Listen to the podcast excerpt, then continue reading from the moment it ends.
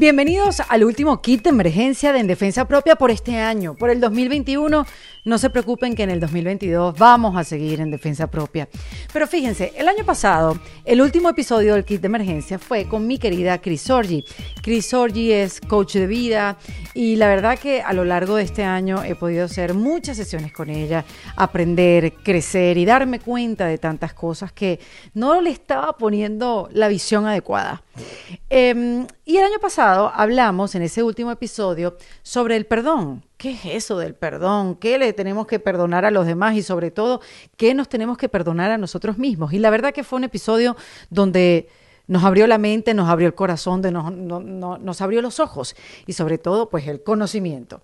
Y yo quería terminar con esa misma sensación este año, por eso la invité, para hablar de un tema que ambas sentimos importantes, porque, eh, a ver, estos episodios del kit de emergencia es para seguir aprendiendo de estas herramientas que nos ayuden a, despertar, a darnos cuenta qué es lo que estamos haciendo en la vida y qué nos está haciendo sufrir, qué nos está haciendo eh, vivir desde la vergüenza o vivir desde la culpa o vivir desde el miedo. Y de eso hablamos hoy, de cuál es ese nivel de conciencia, desde dónde estamos viendo la vida. Y nos centramos en esos tres, la culpa, la vergüenza y el miedo. Y mm, sobre todo hablamos de cómo cambiarlo, cómo transformar nuestra mirada, nuestras percepciones, cómo podemos cambiar desde de una vibración del miedo a la vibración del amor, cómo podemos cambiar el estar en la vergüenza a llevarnos a la voluntad. Es nuestra responsabilidad, es un trabajo de nosotros mismos, nadie lo va a hacer por nosotros. Aquí en este episodio, Cris nos los deja muy claros. Y además, lo chévere es que nos da muchísimas herramientas para que cada uno de nosotros pueda vibrar desde una emoción mucho más positiva y podamos nosotros tener una experiencia de vida un poco más amable, simple, auténtica. Pensar que Dios no está ahí o el mundo está ahí para castigarnos, sino más bien para acompañarnos y tener esa vida que tanto queremos. Antes de dejarlos con esta conversación con Chris Orgi, los quiero invitar a que se hagan miembros de la comunidad en Defensa Propia. Eso lo pueden hacer en endefensapropia.com, nuestra página web, y en el botón de comunidad van a tener toda la información de cómo hacerse miembros. ¿Para qué? Bueno, para que tengan acceso a los talleres que hemos hecho a lo largo de este año con nuestras invitadas, para que tengan el acceso a esos eventos online que hacemos eh, con nuestras invitadas, también con códigos de descuento, videos que tenemos exclusivos para toda la comunidad y el apoyo de la comunidad, porque todos estamos en lo mismo. Todos estamos buscando mejorar como personas, mejorar nuestras vidas y aprendiendo. Así que ese aprendizaje lo compartimos entre todos nosotros. Así que vente, súmate. En defensapropia.com, recuerda que en el botón de comunidad. Pues ahora sí, lo voy a dejar con Chris Sorgi, no sin antes pues contarles que queda un episodio más este año y lo vamos a cerrar con Chiqui Delgado en un episodio de En Defensa Propia. Hablaremos con ella sobre la reinvención, su manera de ver la vida, cómo ha cambiado su visión del éxito a lo largo del tiempo. Cómo, cómo ha sido su vida, ¿no? Desde una experiencia ya de mujer, ¿no? Con, con sus altos y sus bajos. Y mm, bueno, aprovechen este episodio, sé que, sé que va a ser importante para poder entrar al 2022 sin ponerle resistencia a los cambios, más bien aceptando, aceptando la vida como viene, perdonando nuestros pensamientos y tener una mejor disposición de vivir una vida feliz en defensa propia. Bienvenida, Cris Orgi, este nuevo kit de emergencia de En Defensa Propia, el nuevo kit de emergencia y el último del año. Qué honor. Bueno, como el año pasado, sí. Tú sabes que nosotros y ustedes que están escuchando o viéndonos, sabemos que tenemos una tradición que todos los meses de enero yo comienzo a hablar con Alejandra Llamas para, bueno, resetearnos un poco el cerebro. Pero el año pasado conversamos tú y yo eh, en esta misma fecha y mm, cuando hablamos hace poco, Cris, nos pusimos de acuerdo como para que esto también se haga una tradición. Terminar el año conversando contigo porque fue tan poderoso el episodio del año pasado. Todavía me lo comentan, todavía hay gente, me imagino que a ti te lo comentan, donde hablamos del perdón, que decíamos que cómo se come el perdón, qué es eso. Vamos nos perdonamos a nosotros mismos, sí. Exactamente. Entonces, este, yo queriendo pues siempre mejorar nuestro entendimiento, nuestra percepción, poder vivir una vida mejor y entendiendo que para vivir una vida mejor depende de nosotros mismos y de cómo la miramos y de cómo decidimos vivirla. Creo que no hay nadie mejor para explicarnos un poco esos niveles de conciencia en los que vivimos cada uno de los seres humanos y cómo mm. podemos cambiarlo para poder vivir la mayoría del tiempo en una mm, percepción amorosa entre todas las cosas que nos suceden. Pero mm, claro, yo no sé explicar eso. Cris Soria es perfecta para escuchar eso, así que para, para decirlo, para explicarlo. Así que bueno, bienvenida, Cris. Gracias, ah. gracias, Eric. Gracias por estar aquí. Gracias por invitarme a este último show del año. Em, sí, el del perdón, cómo perdonar a nosotros mismos fue muy exitoso, muy poderoso. Tengo clientes que me dicen que lo han escuchado hasta 10 veces, así que creo que, que logramos entregar herramientas prácticas que le sirven al mundo, ¿no? Mm. Em, este tema del nivel de trascender los niveles de conciencia es importante porque como este estudio viene fundamentalmente de David Hawkins, no podemos de hablar, de hablar de él para que todos los que quieran leer sus libros puedan buscarlos y accesar la información sobre los estados de conciencia. Eh, él fue un filósofo, psiquiatra, médico, iluminado, realmente fue un hombre maravilloso, murió en el 2012 y les recomiendo todos sus libros. Este, Cómo trascender los niveles de conciencia es uno maravilloso que me encanta recomendar. Y la fuerza del poder contra la fuerza es bellísimo también. Eh, bueno, David Hawkins, ¿qué es lo que hace? Él genera una escala de conciencia de las emociones, en donde las emociones ranquean de, digamos, de 0 a 1000, o sea, de 0 a 1000, desde empezando desde la vergüenza hasta llegar a la iluminación. Y esto es lo que quería que habláramos hoy, y yo creo que de los niveles más bajos e inferiores de conciencia podemos hablar de la vergüenza, de la culpa, del miedo y cómo después pasamos al amor, a los niveles más altos, la alegría, el amor y, la iluminación, ¿no? Porque eso quiere em, decir, Cris, que cuando nosotros estamos en esa conciencia, con esas emociones, y eso que hemos hablado de la tabla de Hopkins, aquí lo hemos hablado con Ale Llamas, con Mariana Fresnedo, claro. Y lo mencionas porque lo hemos repetido, pero quizás hay gente que se está pues desayunando con, con esta tabla y con estos conceptos. Pero para, para masticarlo más todavía, em, cuando dices que estos niveles de conciencia es porque actuamos en nuestro día a día desde la vergüenza, o podemos estar actuando desde el miedo, o podemos estar actuando desde la culpa sin darnos cuenta. y eso nos trae una serie de consecuencias y una manera de ver la vida donde no podemos ver las cosas positivamente, donde vivimos en carencia. Y lo más hermoso de todo esto es que lo podemos cambiar. Y de eso va a tratar este episodio de hoy. y, vamos a, entonces, elegiste estas tres? Yo creo que deberíamos hablar de la vergüenza, la culpa, el miedo, que son como las más frecuentes que la gente puede aprender a identificar como emociones, como pensamientos. Y a partir de ahí, decidir observarnos y cambiar. Eso es lo que tú dices, es importante. Todos podemos cambiar esto y podemos estar cada vez más en mayor bienestar emocional y en paz, que es lo importante. Claro, y además mucha gente dirá, bueno, pero es que yo, yo no vivo una culpa, pero es que es inconsciente, ¿no? Nos, A veces no nos damos cuenta que estamos sumergidos en el miedo y todas nuestras acciones nacen desde ahí. Entonces, bueno, ¿qué, ¿qué cosa buena puede salir si uno está actuando desde el miedo? Bueno, primero vamos a darnos cuenta, ¿no? O sea, observarnos. Exactamente. Y, y además, Cris, creo que es importante que nos digas cuáles son esas acciones o cómo actuamos en cada una de estas tres para más o menos identificarlas. Sí, para saber distinguir entre la vergüenza y la culpa, que la gente las confunde mucho. Eh, Brené Brown también tiene en sus libros mucho estudio sobre la vergüenza. Si quieren escuchar y escudriñar sobre la vergüenza, pueden leer a Brené Brown, que es excelente. Pero bueno, lo que yo más veo en mis consultas es la vergüenza, la culpa, el miedo, y creo que son las que más podemos hablar hoy. La vergüenza está en el primer nivel de conciencia, en el más bajo. Imagínate, ahí está, ahí comienza todo el problema con la vergüenza. Está en el nivel más bajo vibracional. Acuérdate que las emociones tienen una vibración y una energía. Somos información, somos resonancia, somos luz. Y eso tiene una frecuencia. Entonces, cuando yo estoy en vergüenza, estoy muy bajita. Estoy en un nivel inferior de conciencia. Y van de 0 a 1000, como te dije, la vergüenza calibra en 20, imagínate. 20 en calibración. Lo cual es muy bajo, ¿no? Este, siendo Jesucristo, Buda y los maestros en mil y los santos en 500, 20 es bastante bajito, ¿no?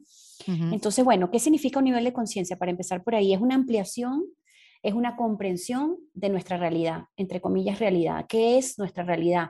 La vemos, la percibimos desde nuestro filtro, desde nuestra percepción y estamos viendo nuestra realidad desde nuestro nivel de conciencia. Entonces, lo que estoy viendo, lo que se proyecta en mi realidad tiene que ver con mi estado de conciencia. Si yo estoy en una emoción y en un programa que me recuerda que estoy en vergüenza, voy a ver el mundo a través de ese cristal, voy a ver el mundo a través de esas memorias. Y todo lo que vea me va a estar impactando desde ese nivel emocional. Entonces, cada nivel tiene energía, una emoción y una, un filtro de percepción, desde donde yo veo la vida, dependiendo en el nivel en el que prevalezco. O sea, si estoy mucho en vergüenza, voy a verlo desde ahí, si estoy en miedo, y así, y así sucesivamente.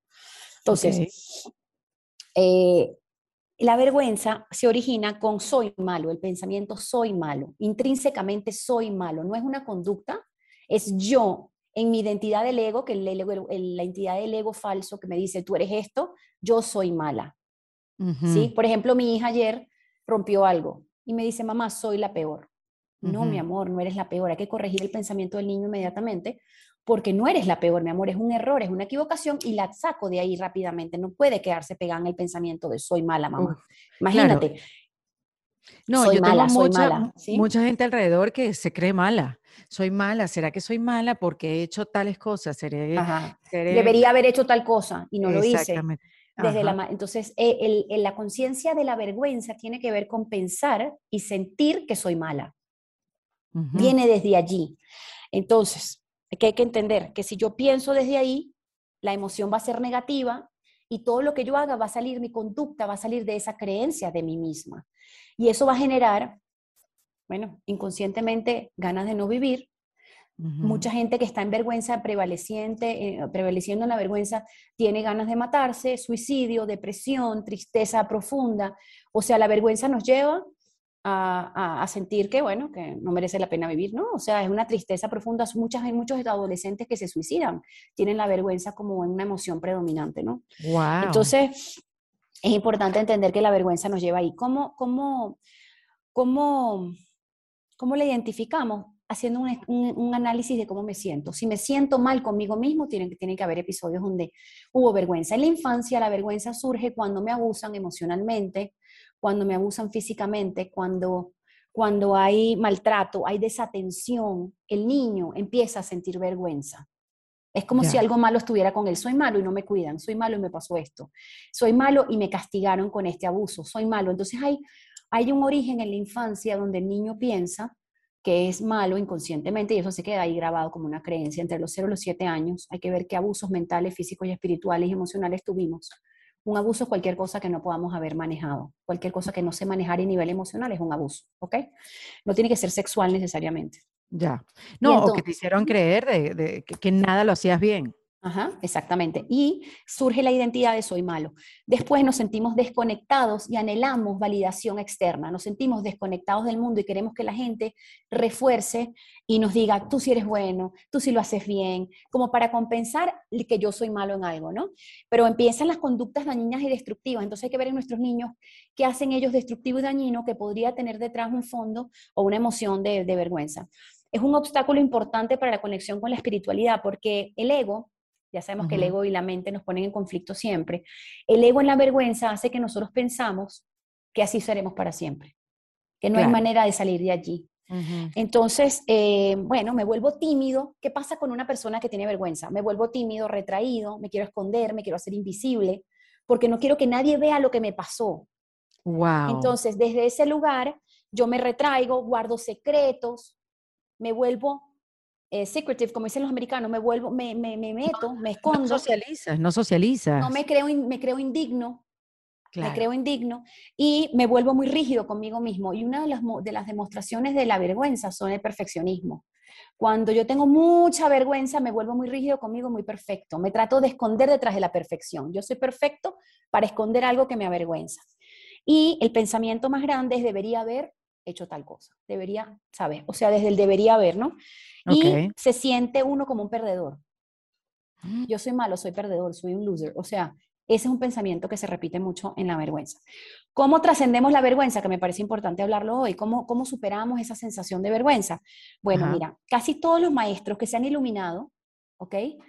Eh, incluyendo David Hawkins, incluyendo Edgar Tolle y otros maestros, la misma Brené Brown, eh, Marianne Williamson, todos han llegado a un punto de crisis absoluta y profunda en donde tocaron fondo.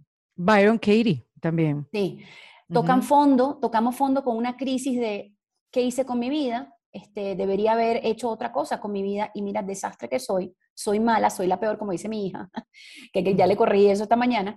Y entonces tú dices, ok, en esa noche oscura del alma, como la llaman algunos, ¿qué haces tú? Te rindes a Dios, te rindes a la inteligencia superior y dices, no puedo más. Cuando tú llegas a ese fondo, esa crisis, como llamo yo en la conferencia del poder sanador de las crisis, que llegas a la crisis, que es una bendición realmente, y puedes utilizar esa crisis para decir, ¿sabes qué? Yo decido ver esto de otra manera y yo le pido a Dios o a la inteligencia o a lo que yo crea que me ayude a salir de aquí. Cuando tú le ruegas a Dios porque tocaste fondo y te, y, y te rindes ante esto, ocurre un poder, una transformación profunda. Porque entra como una energía superior en la que uno cede y entra la luz esto es muy cabalístico también, entra la luz a iluminarte a qué puedo pensar diferente. Ya no, puedes, ya no puedes pensar peor de lo que piensas y no te puedes sentir peor de lo que te sientes. ya no hay nada que perder. Ya no hay nada que perder. Entonces ahí uno dice, te entrego el poder, Padre mío, Dios, Espíritu Santo, a quien tú, a quien tú le ores, a quien en tú creas y tú lo entregas a, la, a la, Madre, a Dios.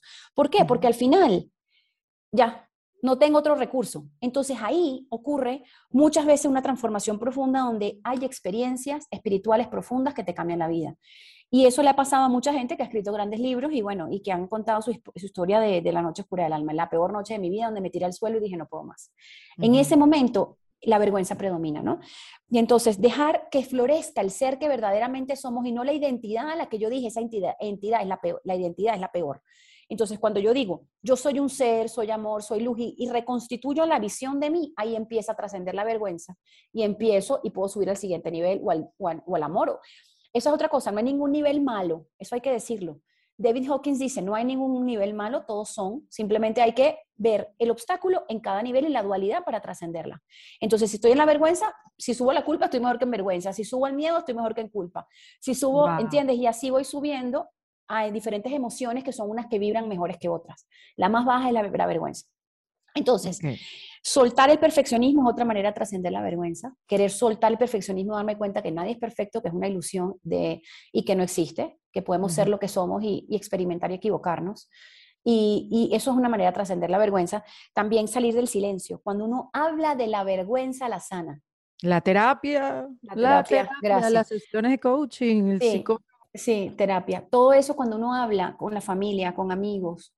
Eh, dice Brené Brown y Marianne Williamson, las dos lo dicen, que cuando uno tiene un grupo de amigos que es capaz de verlo a uno y reconocerlo tal y como uno es, y amarlo tal y como uno es con sus defectos y sus debilidades y sus fortalezas, eso es una bendición. Contar con una persona en tu vida, así sea una, ellos dicen una, contar con una persona en tu vida que pueda ver las cosas buenas en ti, eso es muy sanador y muy... Mira, y mira qué útil uno puede ser para otra persona en la vida.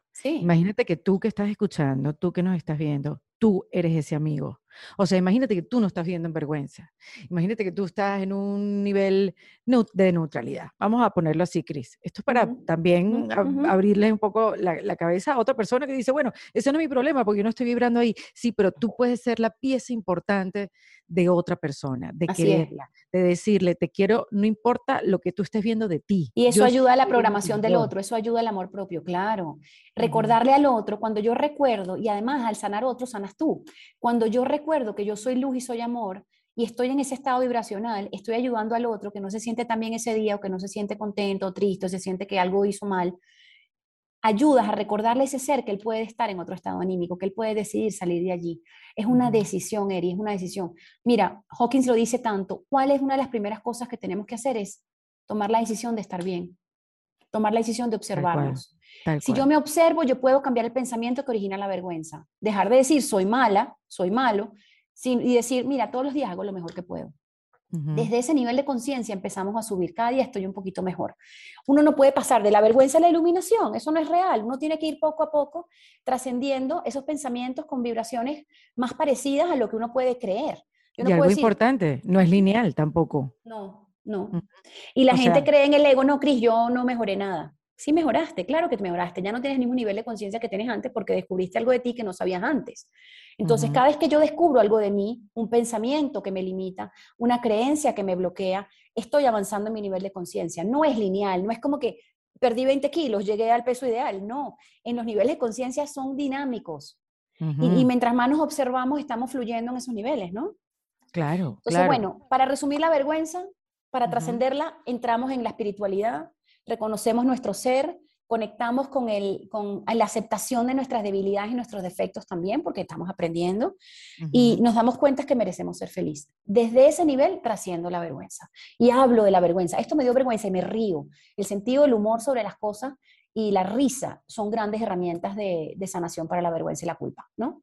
Este, y la vergüenza siempre me pone en el pasado. Entonces, ¿qué hago? Si me pongo en el presente, digo, ah, eso es solo una memoria del pasado, estoy viendo el pasado, no estoy viendo el presente. Esa es una manera también de trascender la vergüenza, ubicarnos en el presente. Qué belleza. Ok. Y esto me imagino que también sirve para los demás estados de conciencia, para la culpa, el miedo y todo lo que están en. Todas estas cositas, sí, sí, totalmente. En baja vibración. Ok. Sí. Perfecto. Entonces, esa es la vergüenza. La vergüenza. Podemos pasar a la culpa si quieres. Vamos a pasar a la culpa. Perfecto. ok. La culpa, en vez de decir soy malo, es hice algo malo. Es conductual. Ok, ok. Entonces, es, es, hice algo malo, hice algo que no debía haber hecho. No tiene que ver con mi esencia ni con mi ser, tiene que ver con mi comportamiento. Exactamente, no soy yo, es lo que hice. Es lo que hice. Y es un poquito menos grave porque, claro, eh, no lo identifico con la raíz y con mi esencia, sino que es algo que puedo cambiar. Y al disculparme, me siento mejor. Al arrepentirme, me siento mejor. La culpa en una persona normal, no estoy hablando de un, de un, loco patológico, estoy hablando de una persona normal como tú y yo, bueno, tú y yo no somos normales, pero bueno, en personas normales somos, extraordinarias, somos extraordinarias. Mira, en personas extraordinarias como tú y como yo, este, eh, la culpa se acumula cuando, cuando tienes recuerdos de acciones pasadas que tú recuerdas, o sea, es el recuerdo de acciones pasadas que se van acumulando. Entonces la culpa se acumula en una persona normal y corriente, no estoy hablando de un psicópata que no tiene ningún nivel de culpa. Claro, que no siente em, nada. Sí, los, los, serial killers, los, los, asesinos en serie no tienen culpa, no sienten culpa.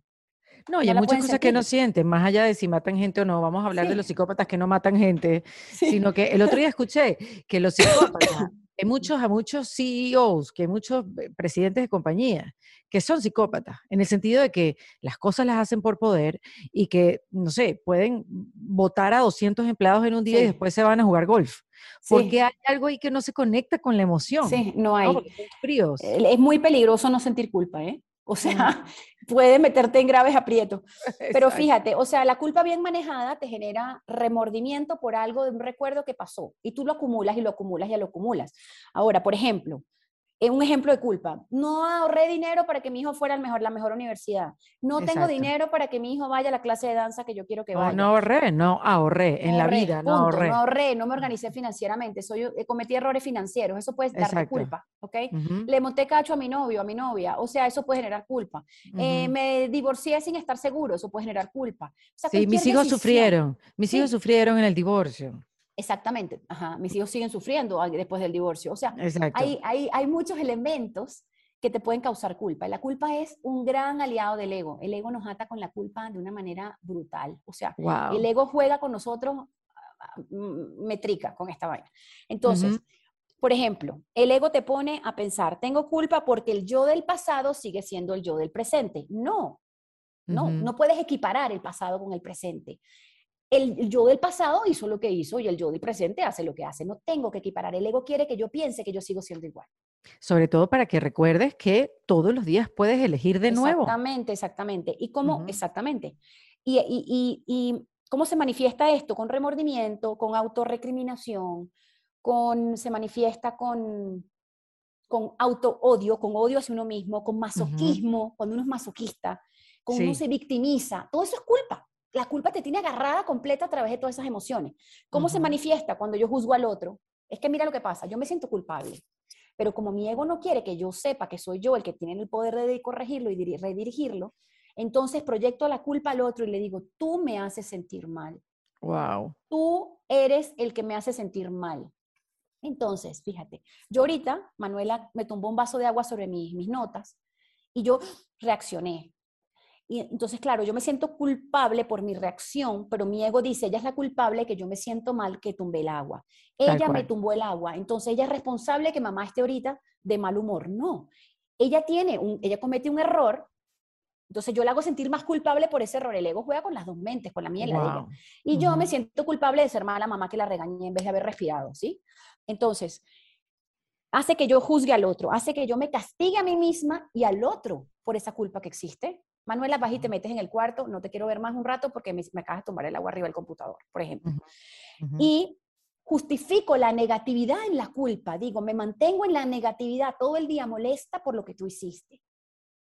Wow, eso es el pan nuestro de cada día del 99% de la población. Y después digo, tengo la razón de estar molesta, Eri, porque tú me hiciste algo a mí y me quedo molesta. Y ahí, boom, me baja la vibración. Qué loco. Y entonces tengo la mente vengativa, ya vas a ver lo que te voy a hacer, ¿sí? Ahí está la cadena, ¿no? La cadena empieza con la culpa, tú, tú, tú, tú, tú, tú, tú, y ya me castigué, castigué al otro, me vengué, me alejé, me separé, lo juzgué y lo maté. Y ya, se acabó la relación. Ya ese día no hubo amor entre mi hija y yo. ¿sí? Pongo el ejemplo dinámico con ella. Pobrecita, cuando sea grande va a ver esto y va a decir, mamá, ¿por qué tú hablas de mí? bueno, y después eh, proyecto la responsabilidad en el otro. Entonces el ego me dice, tú nunca vas a cambiar. La responsabilidad es que el otro te cambie. Entonces la culpa hace que yo quiera que el otro cambie siempre y yo me lavo las manos. Yo no tengo que hacer nada. El ego nos pone siempre a separarnos del otro a través de la culpa. Eh, la culpa es maravillosa hablar de ella porque, porque mientras más hablemos de ella, más la vamos sanando. ¿Cómo, ¿Cómo surge? Bueno, con las desviaciones de la verdad, las mentiritas, las cosas que oculto, las cosas que no digo, lo que omito. Digo que fui al parque, pero no digo que me comí el heladito porque estoy a dieta. Em, omisiones y mentiras. Todo lo que son omisiones y mentiras te generan culpa. Ajá. Después se acumula y ¿cómo, se, cómo la limpio? Tienes que hacer un, un, inventario mental. Tienes que hacer un inventario donde tú empieces a reconocer las cosas que te dan culpa. Yo el otro día me senté y escribí como siete páginas de cosas que me generaban culpa en la vida, dije, Padre Dios, muéstrame con claridad todas las cosas que me han generado culpa en mi vida, que están escondidas porque las quiero ver. Cuando tú pides claridad, el inconsciente te lo bota y lo empiezas a ver y lo empiezas a sacar a la luz. Y eso es bellísimo, porque ese proceso es amorosísimo contigo misma, porque te estás vaciando como limpiando el closet. Estoy limpiando los, los pasillos de mi mente, los pasillos de mi corazón, los pasillos de mi closet, y estoy donando la ropa que no quiero, la ropa que no necesito, y estoy detox. Y es una manera de limpiar, ¿no? Hacer un inventario mental de lo que me genera culpa y después que hice lo quemé. ¿Sabes qué? Lo voy a quemar para que mi inconsciente sepa que eso ya no existe. Eso es una manera muy didáctica de, de, soltar la culpa y de usarlo como una herramienta bonita. Además, el poder de escribir, de poderlo leer, ¿no? La escritura consciente, de darte cuenta de, ah, mira, otro pensamiento que Cristina piensa, ¿no? Este, no, no el ser de Cristina, Cristina, el personaje, el personaje que vivió esa historia y que se creó esa culpa. Porque el ser de Cristina es perfecto, es inocente, está en un programa de inocencia con Dios. El personaje del ego cree que tiene culpa. Eso hay mm. que disociarlo, ¿ves? O sea, como el ser, espíritu, yo soy perfecta, soy inocente. Desde el personaje me culpabilizo. Claro, porque el ego está presente. El ego está presente. Entonces, ¿cuáles son las cosas que me atan a la culpa? Él tendría que haberlo sabido, el victimismo, el ego te pone la trampita para que cometas errores y luego te castiga con crueldad por haber hecho eso, o sea, te ata con esa cosa. Y de ahí no sales, entonces eso te mantiene muy ahí. ¿De qué sirve la culpa? Bueno, de, que nos genera arrepentimiento, de que nos genera autocrítica constructiva, yo ahorita voy y digo, ¿cómo puedo hacer yo la próxima vez que Manuela tumbe algo? No puedo reaccionar así. Entonces respiro, soy compasiva, fue un error, se tropezó, cayó el agua, destruyó el computador, no pasa nada, compramos otro. Es decir, ¿qué puedo hacer yo? Autocrítica constructiva, la culpa me lleva a la reflexión y a decir qué puedo cambiar. Y, y, y para trascenderla, tengo que darme cuenta de que yo tengo que estar dispuesta a hacer las cosas diferentes, Eri. Yo tengo que estar dispuesta a que la próxima vez que me tome un vaso de agua yo pueda reaccionar de otra manera. A que la próxima vez que yo me vaya a casar yo tenga reacciones diferentes con mi esposo. A la próxima vez que yo, o sea, entrar en coherencia, porque de nada sirve quejarme de una acción pasada y seguir repitiendo la misma acción. Entonces, con la culpa te enseña a cambiar tu manera de pensar y de sentir y de actuar. A no vivir con esa molestia, a no vivir con esa incomodidad, o sea. Sí, mm. y, y, estar dispuesta a verte de otra forma y estar dispuesta a ver al otro de otra manera. Eso es muy importante. Yo estoy dispuesto a verme de otra forma, yo estoy dispuesto a ver la situación de otra forma. Eso es vital, eso es, eso es, bueno, estar dispuestos a, a, a, vernos diferente de como nos veíamos en el pasado. Bueno, la importancia de no tener la razón. Exactamente. De soltar las ganas de querer tener la razón. Otra cosa, ¿cómo soltamos la culpa? Saliendo del pasado, entrando en el presente, respirando, diciendo, aquí y ahora puedo elegir de nuevo. Como dijiste antes, puedo decidir de nuevo, ver esta situación más amorosamente y, salir, de, salir de ese miedo a estar atrapado ahí en la culpa para siempre, ¿no? Entender el ego, hay que entender cómo el ego nos juega, cuáles son tus puntos débiles que te atan a la culpa. En mi caso es mi hija, siempre es mi hija la que me, boom, la que me baja. Bueno, es que yo lo que digo, cuando tú te conviertes en madre, inmediatamente te conviertes en culpable. ¿De qué? De todo. De todo lo que le pasa al niño. este, sí, hoy no sacó buena nota, fue mi culpa porque no me sentía estudiar con él. Me llamaron del colegio hoy en la mañana. Es como si me estuvieran regañando a mí, no a mí. Porque el inconsciente no separa entre lo que le pasa al otro y lo que le pasa a uno. Entonces hay mucha culpa, mucho, mucha culpa ahí. Em, entender, sabes que, que no somos perfectos también es una manera de salir de la culpa. Eh, hay mucho perfeccionismo en nuestras mentes, queriendo hacerlo todo siempre bien, y eso no es real, eso no es real y nunca lo será. Y entender que, mm, que tenemos que estar dispuestos a observarnos y a corregir. Eso es todo, observarnos y corregir. En cada momento puedo observarme y corregirme algo de mí misma. En cada momento, en cada instante me regala una oportunidad para volver a elegir. Así, verlo así. Exacto. Tener lo que el sentido del humor, reírme, coño Manuela, porque me tomaste este vaso de agua y reírme de la situación en vez de ah, el drama. Este, y bueno, lo que te decía, que la culpa es educativa, me enseña algo de mí y algo de la situación y algo del otro. Eh, y ahorita que Manuela regrese del parque, que le dije que se fuera para yo grabar contigo, eh, veremos cómo la veo emocionalmente. Tengo que estar observando cómo, cómo me ve ella, si me está viendo con miedo, porque le sobre reaccioné y observar a, y voy a decirle, mi amor, todo está bien, todo salió bien, todo está bien, no, no pasó nada, para que ella no asocie tumbar el vaso de agua con miedo a equivocarse. O, para que sí, se quede ahí para, para siempre. que no se quede, ajá, porque no, todas las terapias que yo hago, Eri, tú te, tú te reirás, pero Casi todos son traumas de la infancia donde la mamá le dijo algo con mucha fuerza y mucha vehemencia y mucho carácter y la niña agarró miedo y entonces eso se quedó ahí grabado y los episodios, wow. Entonces uno los corrige rápido, se perdona por haberle gritado al niño, por haber reaccionado y uno se perdona, respira y avanza. Y el niño avanza con uno, pero si uno se queda pegado en la culpa, el niño sigue sintiéndose mal. Ya. Súper bien explicado. Perfecto. Entonces ya terminamos la culpa. Bueno, eso es todo lo que tengo para hablar de la culpa, a menos que tú quieras, tengas otras preguntas. No, no, yo lo entiendo perfectamente. Ok. Miedo. Ja, bienvenido, miedo. Madre mía, el miedo, este el miedo.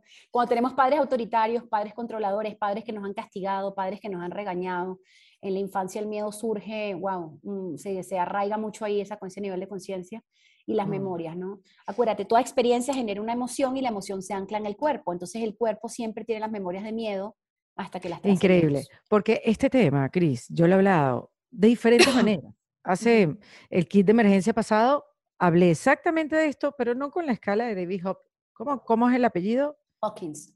Hawkins. Hopkins. Con, con, H-A-Y. H-A-Y-K. Ajá, bueno, lo, hablamos a través de la neurociencia y cómo el cerebro eh, maneja las emociones y cómo tu cuerpo es el que te dice que estás en conflicto.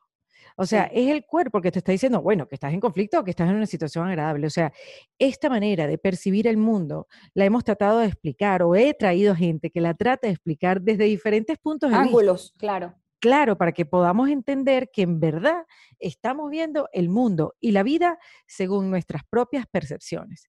Y lo chévere es que tenemos muchísimas herramientas y muchísimos puntos de vista para poder verlo, para poder darnos cuenta y además tenemos muchas herramientas para poder salir de donde estamos. Entonces, si vivimos una vida desde el miedo, este, que es el que estás hablando ahorita, que es esto, este nivel de conciencia que has elegido eh, para, para abrirnos los ojos y el corazón. Entonces, ¿cómo actuamos? O sea, ¿qué nos dice a nosotros que estamos actuando desde el miedo para darnos cuenta que estamos en miedo? Primero lo podemos sentir en cualquier parte de nuestro cuerpo, ¿ok? Em, y normalmente el miedo o nos paraliza o nos hace correr, hacer algo impulsivamente, ¿no? Luchar o huir. Luchar o huir. El miedo comienza en nuestra niñez, en nuestra infancia, cuando tenemos miedo a que nos suelten, a caer. O sea, el que nos suelten, ahí empieza como la confianza en el que me cuida, mi mamá, mi papá, en la nana, en, o sea, la confianza en que me dejen caer. Hay una, hay una miedo a la caída. Es como el primer miedo que surge en los bebés. Y hay un miedo a que mamá no esté, oh. que es la supervivencia, que es la mm. lactancia hay un miedo que mamá no esté. Y están esos dos miedos originales que están ahí. Y de ahí surge el miedo al rechazo y el miedo al abandono. Mm. El ego genera esos dos miedos que son como los miedos fundamentales del ego, rechazo o abandono. Esos son que nos acompañan toda la vida. O tengo más miedo al rechazo, tengo más miedo al abandono y todas las heridas de, del alma ahí, ¿no? Pero bueno, el miedo surge al peligro, a lo desconocido, a la incertidumbre, a, la vejez, a la muerte, a la enfermedad, eh, al temor a los enemigos, al temor al éxito. La gente tiene miedo al éxito. El otro día tenía un cliente que tenía miedo al éxito. Yo pensaba que el miedo era solamente cosas negativas y empecé a ver ah. que también la gente le tenía miedo a ser exitoso y ser multimillonario o que Miedo al amor. Miedo al amor, miedo a las cosas buenas, claro, sí.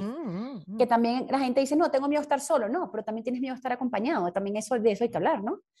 Em, las dos polaridades, ¿no? Este, y, eso, y el miedo empieza a justificar la necesidad de controlar.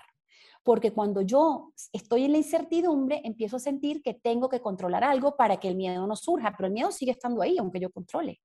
Y mientras más miedo tengo al abandono, más controlo. Y más insoportable me vuelvo.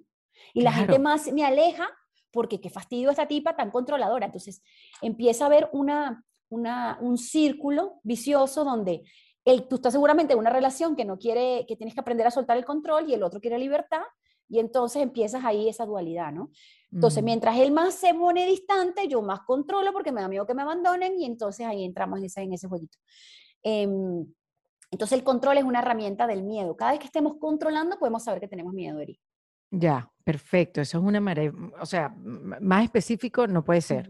Y nos podemos ver obsesivos en las relaciones de pareja, celosos, obsesivos, mm. eh, porque queremos atrapar algo que no, que no, la libertad es la libertad, tú puedes pensar lo que quieras y ser lo que quieras sí. ser. Sobreprotectores. Sí, entonces claro, esa dinámica las dos personas tienen que sanar, una el concepto de libertad y la otra el concepto de control. Y entonces ahí entra una dinámica de vulnerabilidad donde los dos se abren y muestran qué le genera vulnerabilidad y ahí sana la pareja.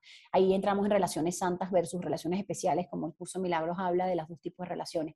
Unas son para sanar los miedos y otras son para para quedarse pegado ahí y generar separación y división desde el miedo, ¿no? Tengo miedo a que tú me abandones, a que tú no me ames, a que tú no me des lo que me tienes que dar, y entonces el miedo separa a la gente.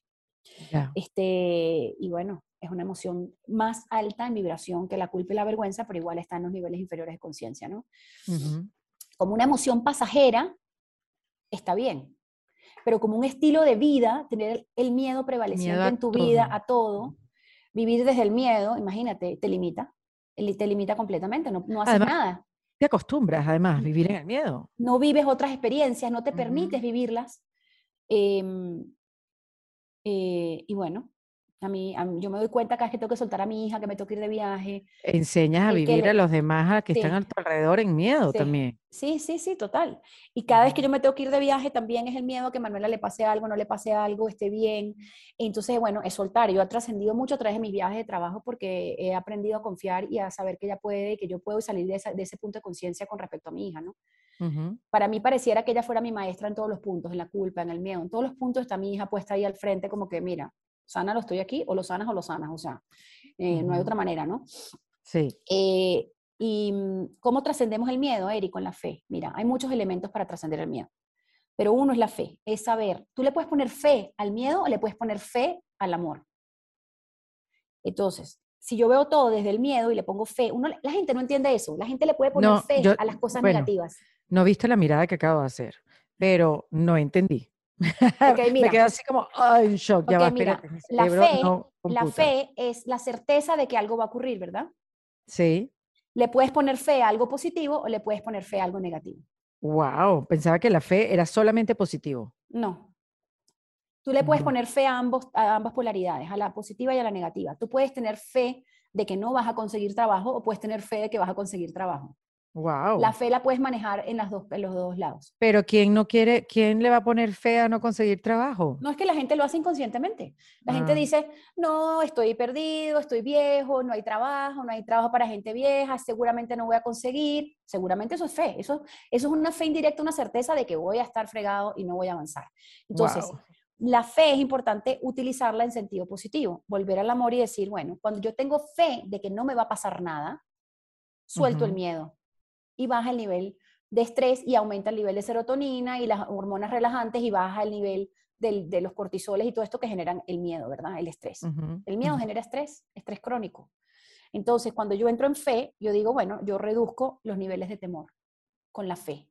Pero ojito, la fe, por eso te digo, puede ser de un lado para un lado o para el otro. Tenemos que observar dónde estamos poniendo nuestra fe. Ok, perfecto. Otro punto, aceptar el miedo.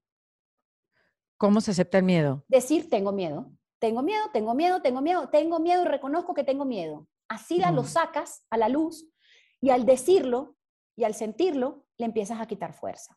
Oye, tú sabes que, estás hablando a alguien que pasó por en defensa propia y que reconoció en uno de los primeros episodios que vivía en el miedo, fue Luz María, Luz María Doria, que vivía en el miedo, que le tenía miedo a los aviones, miedo a que le pasara algo a sus seres queridos y ha podido superar el miedo, controlarlo, como eso, tener fe que no va a pasar nada. Ahora se monta en los aviones con otra disposición. Este, ¿sabes? Lo, lo ha podido. Qué bonito, Luz. Mira, sí pero es con la espiritualidad que uno trasciende. David Hawkins lo dice, con la espiritualidad nos volvemos resilientes y trascendemos nuestros miedos y nuestras pesadillas más pesadillas, ¿no? O sea, con, el, con la fe y con la espiritualidad y la reconexión de nuestro ser con Dios, con, con la totalidad. Cuando yo me doy cuenta que, que no estoy solo, estoy en un universo conectado con todo, no estoy solo. Mm. Y todo lo que pienso me devuelve algo. Y empiezo a pensar positivo, armonioso, amoroso, la experiencia va a ser igual a mi pensamiento. Entonces es trascender los pensamientos y los programas de miedo y reemplazarlos por la espiritualidad. Aceptar el miedo. La gente me dice, pero es que si lo acepto le doy más fuerza. No. Ah, mira qué interesante, claro. Y lo acepto, no es aceptarlo en mi vida, es aceptar que existe para cambiarlo, para transformarlo. No es decir, ah, lo acepto en mi vida. No, no lo quiero en mi vida, pero lo acepto porque si no lo veo no lo puedo transformar. Lo que aceptas se transforma, lo que resistes persiste. Entonces, si yo acepto que tengo miedo, voy a poder decir, ah, míralo, es un pensamiento nada más. Mira el pensamiento que tiene Cris. Qué loco, es un pensamiento de miedo. Míralo. Ah, míralo, lo acepto. Ah, bueno, lo suelto, lo veo pasar. Porque si me quedo ahí, me quedo, si no lo veo, no lo reconozco, él está ahí fastidiándome en el inconsciente, me está hablando y me está generando tensión sin yo darme cuenta que él está ahí. Yo tengo que sentarme a decir dónde lo siento. Aquí, en mi barriguita en mi garganta, dónde siento el miedo en mi cuerpo, aquí está. Y lo escribes, escribes lo que sientes, eso es muy poderoso. Escribir lo que uno siente, de verdad, siempre liberador. Otra vez escribir, exactamente. Otra cosa, repito, ¿cómo salimos del miedo? Subyugando la imaginación. El miedo surge de imaginar eventos futuros dañinos. El apocalipsis. Entonces, la imaginación empieza en la infancia. Cuando yo estoy chiquitico, yo no sé distinguir entre la realidad y la fantasía. Yo pienso que hay monstruos en el closet. Si yo no subyugo la imaginación y no la reemplazo por pensamientos reales, me voy a quedar atrapada en el miedo. El inconsciente siempre busca el peor escenario. Entonces, por ejemplo, va a llegar un vicepresidente nuevo de la compañía. Ah, empieza todo el mundo con miedo. Ay, seguro nos van a despedir, van a cambiar toda la plantilla, todo el recursos humanos va a cambiar, seguro van a cambiar. Y empieza el miedo que me van a despedir. Eso es un producto de la imaginación. Tú ni siquiera sabes quién es el Señor y no lo has visto, pero el miedo te hace pensar que te van a despedir. Y ya tú empezaste a ver qué vas a hacer y buscar trabajo. Ya empezaste a mandar currículum a otras empresas. Actualizaste el LinkedIn. Sí, claro, con el miedo de que llegó el vicepresidente nuevo. Entonces, eh, el miedo es, hay que, hay, que, hay que bajarle dos a la imaginación y, em, y, soltar las imágenes atemorizantes. ¿Cuáles son las imágenes? Decir, no, ustedes no son reales, ustedes son solo pensamientos, que no significan nada. El curso de milagros dice, siempre tienes pensamientos que no significan nada, más el que el significado que tú les das. Tú le das el significado a ese pensamiento, más nadie. Si yo me doy cuenta que yo misma le doy poder a ese pensamiento, yo misma se lo puedo quitar. Así mismo, claro. La cosa es darnos cuenta, una vez más. Entonces eso es bellísimo porque, bueno, imagínate, ya tú misma te das cuenta. ¿Cuál es otra manera? Bueno, también la gente le tiene miedo a Dios. ¿Cómo así? La gente le tiene miedo a Dios, que Dios me va a castigar, que Dios en las religiones muy profundas, las creencias son de que si tú no te portas bien vas a ir al purgatorio, al no sé, como este Dios te castiga. Infierno, Dios te va a castigar en esta vida, no. Y uno le encuentra sentido a las cosas, como que, ay, mira, esto malo me pasó, es que Dios me castigó. Todos los maestros iluminados, y uno inclusive cuando medita y cuando uno ora, uno siente el amor de Dios, uno siente el amor de la presencia. Y uno no tiene que tenerle miedo a Dios. Dios es amor, Dios es luz. El miedo es producto de la mente humana. Entonces, el hombre, como eh, el hombre ha proyectado en Dios lo que es el hombre. O sea, el hombre piensa que Dios es como el hombre. Y no que fue hecho, no que fue creado a imagen y semejanza eh, el hombre de Dios. No, el hombre fue creado a imagen y semejanza de Dios. No el, el Dios fue creado a imagen y semejanza del hombre. No es al revés. Entonces el ego te hace pensar que si tú te portas mal, algo malo te va a pasar. Y eso se lo digo a toda la gente que es demasiado creyente, pero en, una, en una creencia de eh, eh, miedo, que genera miedo. Exacto. Entonces, cuando entendemos que la, creatividad de Dios es amorosa y que Dios quiere lo mejor para nosotros y la voluntad del Padre es que seamos felices. La vida se transforma. claro, disculpa. Este, entonces, la vida agarra otro color, Cris, es que te cambia la experiencia de la vida. Sí, lo empiezas a ver diferente. Cuando tú sabes que Dios es como un papá que te ama incondicionalmente, que es un amor incondicional, no empieza, empiezas a perdonarte más y a soltar y a vivir más en el aquí y en el ahora, ¿no? Y, sea Dios o el universo, en lo que creas, en la fuerza superior, no hay nadie en contra de ti, nadie te está chequeando con una lista y que, a ver, ¿qué hiciste mal hoy? Oh, ok, anoto por aquí. Eso, sí, la gente habla del karma y todo esto, y y realmente hay un efecto de cada pensamiento fuera de nosotros. La realidad se va creando a raíz de nuestros pensamientos. Causa, pensamiento, efecto, realidad. No es efecto dentro de mí, causa afuera, ¿no? La causa no está afuera. La causa siempre está dentro de mí. Entonces, cuando yo me doy cuenta que si yo me voy a un pensamiento más amoroso, más humilde, más compasivo, más misericordioso, más atento, más amable, lo que está afuera, el campo de la conciencia me va a devolver exactamente lo que yo estoy pensando y la experiencia va a ser parecida a lo que yo estoy vibrando. Las vibraciones se atraen. Yo no puedo estar en odio y atraer amor, mamita. O sea, tenemos que estar en amor para atraer amor. Entonces, entonces para salir del miedo, la fe, soltar las imágenes, las fantasías de locura, eh, confiar más en Dios. Mientras más nivel de conciencia tengo, más entiendo que Dios es amor y menos miedo le tengo. ¿Ok? Tente miedo a ti, no a Dios, a ti, a tus pensamientos. Exacto, exacto. Y hay un ejercicio súper lindo que les quiero compartir, que es entonces, ¿qué? Para trascender el miedo, tú tienes que llegar al núcleo del miedo. Si tú dices, tengo miedo, no sé, de perder mi trabajo, ¿y entonces qué? Me quedo sin dinero. ¿Y entonces qué? Me quedo sin casa. ¿Y entonces qué? No tengo dinero para comprar comida. ¿Y entonces qué? Me vuelvo indigente. ¿Y entonces qué? Me muero de hambre. ¿Y entonces qué? Me muero. Entonces llegas al núcleo que es, tengo miedo a la muerte física. Ya. Cuando llegas al miedo a la muerte física y dices, ok, se lo entrego a Dios, no tengo miedo a morirme, Padre, reactivas tu fe, reactivas tu confianza, reactivas la claridad, ok, dices, ok, esto es una locura, una demencia lo que estoy pensando, no me voy a morir, y si me muero, bueno, me morí, aquí está Dios. Pierdes todos los otros miedos anteriores, que son cadenetas del el miedo final. A cualquier miedo que tú tengas, tú lo puedes desarticular hasta el fondo. Qué maravilla.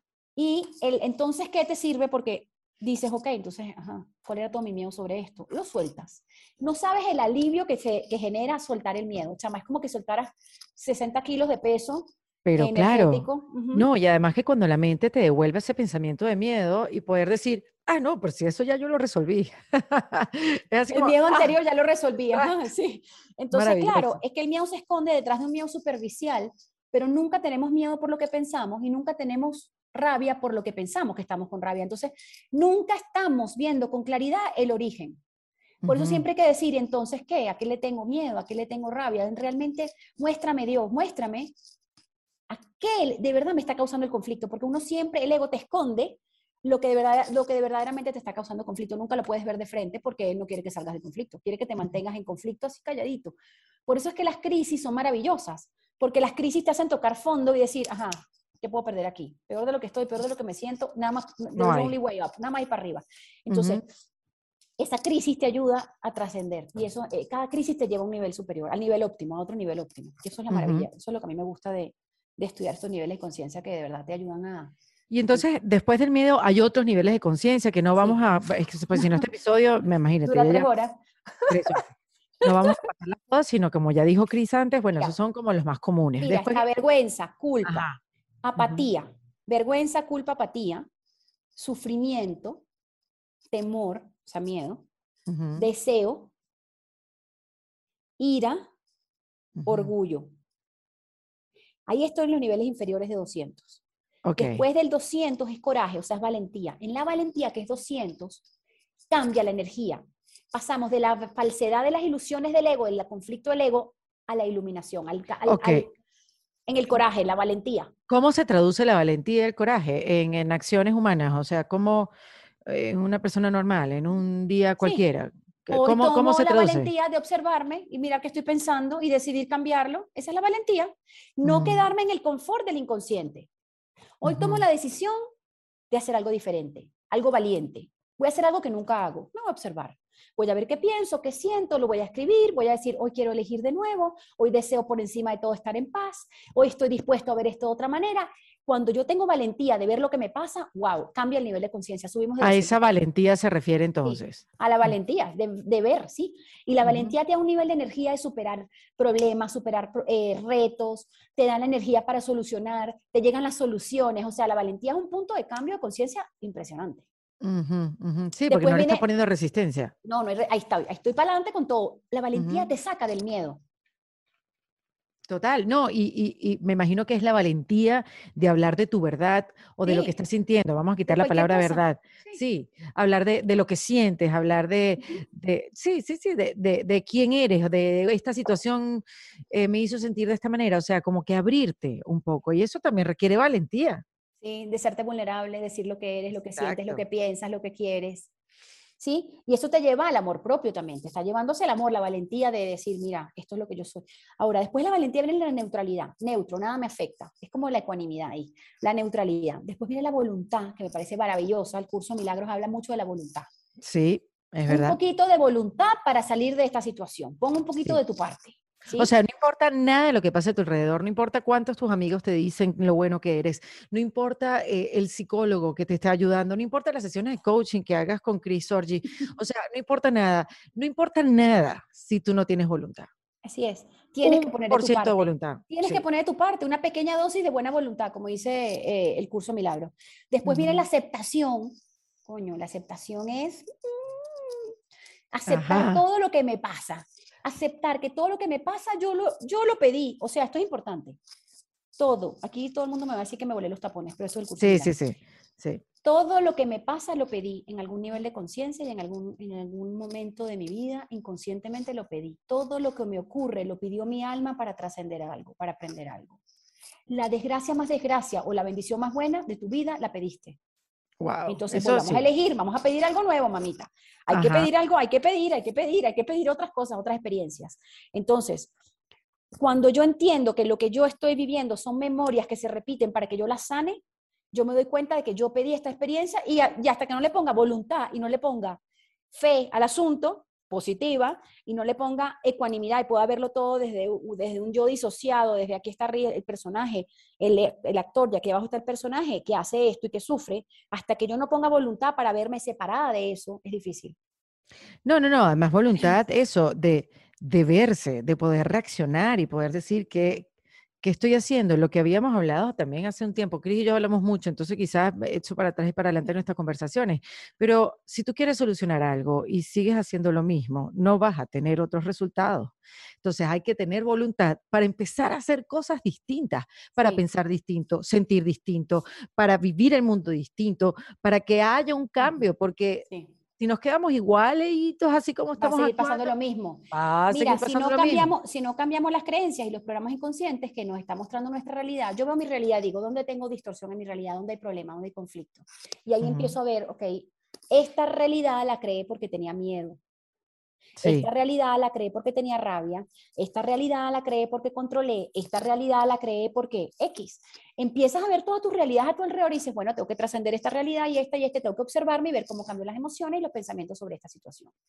Y casi siempre, eh, cuando observo afuera, digo, uy, empiezas a, empiezas a asumir tu responsabilidad y dices, ok, y cuando ves pequeños cambiecitos dentro de ti, que ves que afuera empiezas a ver resultados, te animas, ¿entiendes? Entonces ahí dices, ok, sí, es verdad, esto sí funciona. Yo mis clientes que más terapia tienen o que más desprogramación tienen o que más conciencia o que más voluntad le han puesto, te juro que yo veo resultados en dos, tres citas. Wow. Pero de inmediato, ¿eh? O sea, de inmediato. Y es una cosa, tú lo ves, tú, tú lo has hecho conmigo. Te digo, Eri, vamos a cambiar esta manera de ver esto y boom, el milagro ocurre en 15 minutos. O sea, pero inmediato. Es inmediato. Entonces, hay que tomarla, hay que tomar la, la, el, el, el, tema por, ¿cómo dicen? El toro por los cachos y hay que decir, ok, ¿qué tengo responsabilidad yo en esto? Todo. cómo, cómo, puedo ver esto diferente? Todo, exacto. ¿Y cómo puedo ver esto diferente? O sea, ¿en, en cuáles te vas a centrar para hablar de, de, de la vibración después de 200? El amor, hablemos del amor. Ay, me encanta el amor. I love el amor. Porque después de, mira, acepto, yo también, yo te amo, Mieri. Después de, después de la aceptación de que yo acepto lo que me pasa y lo que ocurre para yo poderlo trascender, acepto mi miedo, acepto mi rabia, acepto mi orgullo, acepto mi apatía, acepto. Además, ojo, no tengo que pasar por todas, ¿no? Para llegar al amor. Puedo pasar literalmente del miedo al amor en un segundo. Ya. Eso es importante que la gente lo sepa. Y Hawkins dice que tú puedes llegar a la iluminación de forma repentina. Eso me encantó. O sea, no tienes que pasar años para llegar a la iluminación. Hay gente que se ha iluminado en instantes porque tomaron la decisión de unir su conciencia a la conciencia universal y decir, yo soy amor, yo soy luz, boom, me llegó algo, me iluminé. Pero bueno, estamos claros que los, los, los que han llegado a la iluminación... Sí, Buda, Jesucristo. Jesucristo, exacto. Claro, pero podemos tener, puntos de, podemos tener, puntos de, iluminación, que sí, pueden existir puntos de momento donde me ilumino. Hay puntos donde estoy en amor vibrando alto todo el tiempo, hay puntos donde estoy en alegría mucho tiempo. ¿Cómo mantengo el amor todo el tiempo, Cris? Eso es algo que yo me vengo preguntando durante todo el año. ¿Cómo me mantengo ahí en ese lugar? Creo que se yo lo te voy a Alejandra en enero. Mira, yo opino, esta es mi opinión, y estoy segura que todo lo que Alejandra dijo también estoy de acuerdo con ella. me uno a su, a su nivel de conciencia. Este, en el amor, yo creo que para uno estar mantenido en el amor, tienes que, tienes que estar perdonándote constantemente. ¿Por qué? El perdón, acuérdate, la sesión que tuvimos nosotros de cómo perdonarnos nosotros mismos, pueden volver a ese capítulo para verlo en profundidad, de una hora y diez. El perdón es la llave de la paz y del amor. ¿Por qué? Porque si yo no me perdono por los pensamientos que tuve de demencia, de falsedad y de y de carencia, si yo no me perdono por esos pensamientos, la vibración me baja otra vez al miedo, la rabia, nada más. Entonces, el perdón es la llavecita mágica que hace que yo pueda estar constantemente reconociéndome perfecta, santa, inocente, amorosa, consciente. O sea, es eso, ¿sí? Es eso. Yo ayer te mandé, vamos a leerles lo que te mandé ayer, que me pareció bellísimo ese texto. Ese texto dice, una oración súper linda, y cuando sienta la tentación del miedo, este es un libro de María Williamson, la amo. Cuando sienta la tentación del miedo, que sea guiado de vuelta al pensamiento amoroso. Que el amor pueda ser mi experiencia, mira qué poderoso. Que el amor pueda ser mi poder. Que el amor pueda ser mi felicidad y mi paz. En todos y cada uno de los momentos del día. Amén y así es. Imagínate que cada vez que tú entres en la tentación del ego de caer en alguna emoción de baja vibración, tú digas, yo quiero volver al pensamiento de Dios. El pensamiento de Dios es la mente recta de Dios. Yo tengo que decir, yo suelto este pensamiento de mente falso, de mentira que observo en mí y me entrego, lo entrego, lo suelto, porque acepto una nueva forma de ver esto. Ahí, esos son los milagros del curso de milagros. Es el curso así milagros. mismo. Es, así, es fácil. Hoy acepto un nuevo pensamiento, pero tienes que soltarlo para que el otro llegue. Es como el oponopono, te dice, suelta con gracias para que te llegue la, nueva visión, la nueva, y el gracias va borrando y va limpiando en el oponopono. En el curso de milagros es, cada herramienta tiene su manera, ¿no? Y maravilloso, uno puede usar la que uno quiera. Al final todos los caminos llevan a Roma, a Dios, a la, inteligencia universal. Entonces, bueno, la meditación también. te la oración, la contemplación, ¿no? Entonces, me perdono, Eri, me perdono por este pensamiento que me hace bajar mi, mi conciencia de mí, de mí, del otro. Quiero ver al otro tal y como es, no como yo lo veo desde los filtros de mi percepción. Si yo recuerdo que yo estoy siempre viendo al otro desde mi memoria, desde el pasado, desde un programa, desde un chip anterior, yo tengo que limpiar eso y decir, no, yo no lo quiero ver así, yo quiero ver la parte buena de esa persona. Porque el curso dice que tú pones al otro a jugar un rol para tú aprender algo. Entonces la gente dice, no, es que yo no quiero dejar a ver a mi ex marido así, si él es mentiroso. Tú lo estás viendo mentiroso, te estás enfocando en la mentira, empieza a verlo impecable, santo, honesto, compasivo y empieza a ver el milagro. Pero es difícil porque si el ex marido es un mentiroso, Mira, lo que pasa es que ahí está la profecía autocumplida y este es un tema importantísimo. Si yo veo algo, lo creo. Después de que lo creo, lo creo, me lo creo. Entonces, ¿viste que es así? Yo lo creí. ¿Viste que es así? Yo lo creí. le busca sentido, exacto. Le busca el sentido y, la, y, el razonamiento para quedarte viéndolo así. Es un acto de fe querer ver al otro en su totalidad y no solamente con una etiqueta. Es un acto de fe. Es decir, pero bueno, esto yo estoy segura que tu público esto lo va a entender. Es un acto. No, no, no. Sí, sí, sí, claro. Y si no lo está entendiendo, sé que van a profundizar. Y, sí, sí, sí. Pero es un acto de fe querer ver al otro tal y como es, porque es que todos tenemos muchas facetas, Eri. Yo no puedo decir yo soy nada más la mamá que regañó a Manuela esta mañana. Obviamente, no somos, no somos nuestros errores. O sea. y, es donde, y es donde yo digo, si pongo la conciencia en que la casa está sucia, solamente voy a ver el sucio de la casa. Si pongo la conciencia en ver lo limpio que está la casa y lo bonita, y las flores que compré hoy para el programa, mírenlas. Si empiezo a poner las cosas lindas en orden, solamente veo lo lindo. ¿Me explico? Entonces, ¿dónde pongo la conciencia? ¿Lo quiero ver mentiroso todo el tiempo o quiero empezar a verlo coherente, capaz, diciendo la verdad? Porque, óyeme una cosita, esto es importante. Si yo condeno al otro, me condeno a mí mismo. Mm, mm, si yo mm. digo el otro no es capaz de cambiar, ¿a quién se lo estoy diciendo? Si el otro no existe, si somos todos uno. Ay, pero eso es muy fuerte. Ajá. Pero bueno, no queremos la solución, el amor. el amor es la solución. Uno siempre, uno siempre mejor que su ex esposo. Uno siempre mejor que ese sujeto. Déjame reírme. La etiqueta, la etiqueta, la etiqueta. Vamos a drenar. Sí, porque igual pasa a los hombres. Los hombres también se sentirán que son mejores que sus sujetas, las exmujeres. Pero mira, yo siento que cuando nos perdonamos por esos pensamientos, y váyanse otra vez al capítulo que grabé con Erika el año pasado, uno nutre, uno, uno perdona, uno nutre y uno apoya al otro. No no es no es un ataque, no es un juego de ataque y defensa del ego, entras en un nivel de conciencia superior donde hay una capacidad, el amor te pone en una capacidad de discernir lo que es verdadero de lo que es falso. El amor te dice, esto es una ilusión, yo no quiero ver esta parte de mi hija, esto es una ilusión, yo quiero ver el lado bueno de Manuela, ¿entiendes? O sea, expande tu sentido del yo. El, cuando estás en amor, te crees invencible, te crees superhéroe, te crees capaz de lograr cualquier cosa, porque el amor es la herramienta que abre puertas. ¿Sí? El amor es la única herramienta que toca un corazón al otro y se abren las voluntades, se abre la disposición, se abre el sentido. O sea, el amor es la herramienta para conectar con el otro, para tener una discusión honesta, una discusión donde pueda haber vulnerabilidad.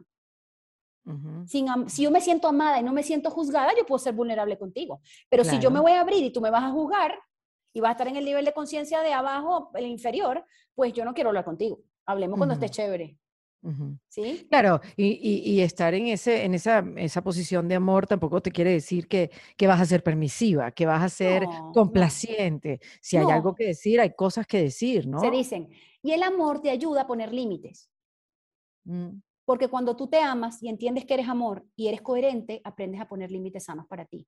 Pero eso es bueno que lo diga, porque uno dice, soy amor y te drenas por la Ser amor no es ser pendejo. Y ser amor no es ser idiota. Y ser amor no. Ser amor es ser amor, ser el ser que eres. Soy un espíritu amoroso y consciente, pero eso no quiere decir que voy a permitir que me pasen por encima. Yo cuando me amo y sé que todo lo que necesito yo misma me lo puedo dar, yo me amo, soy consciente, yo me papacho, yo me...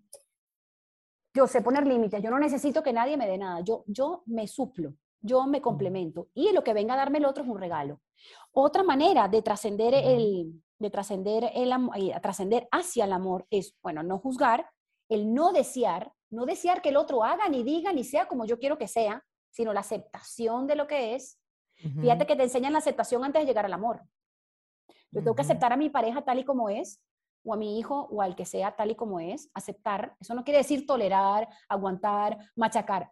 Aceptación de la persona, del ser, ¿ok? Y desde esa conciencia todo fluye. ¿Me estoy explicando? O sea, renunciar al deseo, renunciar a las expectativas, todo eso es ego, todo eso es egoico. El ego quiere que alguien no haga algo para que yo diga, viste, no me ama. Tenemos que poner la conciencia en el hacer. Quiero que saquen la conciencia del hacer y la pongan en el ser. Yo soy amable porque soy Erika de la Vega, no porque soy Erika de la Vega en defensa propia, no, soy Erika de la Vega, un ser espiritual maravilloso y amoroso y consciente. Por eso es que yo te amo. Yo no te amo porque tienes un programa al que me invitaste, yo te amo por, por, quien, por tu luz, por tu amor, por tu nivel. Yo no te amo a ti por lo que tú tienes o lo que haces o lo que me generas a mí, yo te amo a ti por tu esencia. Y ese es el amor incondicional del nivel 500 de calibraje de Con Hawkins. No es el amor del apego, los celos, el control, la necesidad. Yo te necesito para que tú me satisfagas algo a mí. No. Es el amor de la incondicionalidad, de, la plenitud del ser. Ese es el amor al que tenemos que alcanzar. Oye, Cris, tú que eres coach de vida y que tienes, eh, canalizas, ¿no? Eh, energías. Em, hay esperanza. o sea, digo, yo, mira, la pregunta viene porque yo entiendo todo lo que estás diciendo y gracias a Dios he aprendido muchísimo con En Defensa Propia, con mujeres como tú, como tantas que he tenido aquí, pero sí también veo cuando salgo a la calle este, gente que necesita a otras personas también para que me valides, para que me, mm, para que me, me haga feliz, para que me llenes, para que eso, suplas necesidades. Y lo veo mucho. Este, y digo, conchale, hay tanto trabajo por hacer. Llegaremos a un nivel de conciencia colectivo. Bueno, el nivel de conciencia de la humanidad ha ido subiendo. Creo que hace unos años estaban por debajo de 200, ya va por 240, 250. Creo que esas son las mediciones, los calibrajes de Hawkins antes de morir. Em, no sé actualmente cuál es el nivel de conciencia, no habría que hacer ese research de la humanidad, pero sé que trascendimos el 200. O sea, sé que el promedio de la humanidad está subiendo. Eh, yo creo que vienen muchos maestros al mundo y el maestro interno que está dentro de uno, el corazón. Yo creo que toda la información está dentro de uno. Mira, hay algo muy profundo que leí el otro día en uno de los libros de Hawkins y dice que todo lo que alguna vez se pensó, se hizo eh, y existió, está guardado en las memorias de, la conciencia universal. Todo está guardado en el archivo de la inteligencia superior. Todo está guardado ahí. Hasta Elon Musk. Sí, claro. El Bitcoin. Sí, todo está guardado ahí. Entonces, todo lo que hemos hecho, pensado, sentido, está todo guardado en el campo de la conciencia. Y cuando uno se conecta con el ser de uno, con su corazón, con su sentir, porque los niveles te llevan de la razón al, corazón, de la razón al corazón, te llevan, cuando tú te empiezas a conectar más con tu corazón y tu sentir, empiezas a encontrar las respuestas. Por eso es que yo hago esa conferencia de cómo discernir, de cómo tomar decisiones desde el sentir, de cómo utilizar las crisis como un poder sanador, como todas estas conferencias que estoy creando para crear esta conciencia, ¿no? este nivel de conciencia. El taller del emprendimiento consciente, cómo emprendemos y conectamos con nuestro propósito de vida superando todos estos niveles de conciencia. Este, eso es bellísimo, pero yo creo que sí hay esperanza, Eri, porque mira, la gente se está dando cuenta que hay que hacer algo diferente. Como tú decías hace un rato, tú no puedes superar un problema en el mismo nivel de conciencia que lo creaste. Tiene que haber algo diferente para que haya un resultado diferente. Y la gente se da cuenta de esto. Y yo sí tengo esperanza. Yo cada vez que hablo más con gente, mis clientes, la gente que conozco, las conferencias, la gente tiene más interés por estos temas. Inclusive a nivel bancario, a nivel corporativo, ya me están invitando más al Banco Mundial en Washington, a, otros lugares donde hay que salir de del encasillamiento de lo corporativo y entrar en lo espiritual. La espiritualidad, somos todos, somos espíritu. La espiritualidad no es algo que, ay, no, ¿Haces yoga? Ay, eres espiritual. Si no, no, yo no soy espiritual. Todo el mundo es espiritual. Todo. Todo el mundo es espíritu.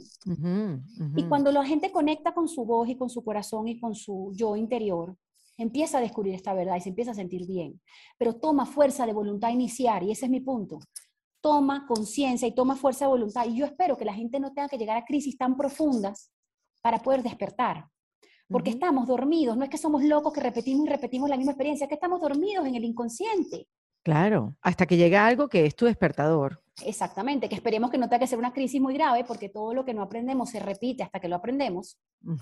Entonces, yo, yo de verdad espero y tengo la, la, ilusión, la esperanza, y bueno, yo siempre oro por esto, yo siempre oro por el nivel de conciencia, que yo todas las mañanas digo, Padre, quiero estar en tu mente recta, quiero estar en tu mente única, quiero, la quiero unirme a tu voluntad, no quiero estar en la voluntad del ego rebelde que quiere estar en conflicto. Yo hoy decido estar bien, yo hoy decido por encima de todo estar en paz. Y desde esa decisión empieza a cambiar tu vida, empiezas a atraer gente que vibra. Esa es otra cosa. No pasemos tiempo con gente tóxica. Correcto. Si tienes a alguien que todo el tiempo se está lamentando, quejándose, víctima, cuando cambia el discurso nos vemos. Exactamente. Sí, yo quiero ir contigo al cine, chévere, pero no hablemos de tu ex. O yo quiero ir para el cine, pero no hablemos de todos tus problemas financieros. O sea, hay que poner límites asertivos con el tiempo que uno pasa y transcurre y que, de qué habla uno, porque como te decía al comienzo, lo que tú dijiste, cada nivel de conciencia tiene una capacidad para amar, una capacidad para divertirse, una capacidad, una, una decisión de qué hago con mi tiempo intelectualmente, socialmente. Cada nivel de conciencia elige algo diferente. Entonces, desde un nivel de conciencia de amor, yo no voy a pasar tiempo con alguien que me juzga, que me critica, que me trata mal, que, me, que se victimiza, porque eso me baja mi nivel, de, mi nivel de vibración, me lo baja.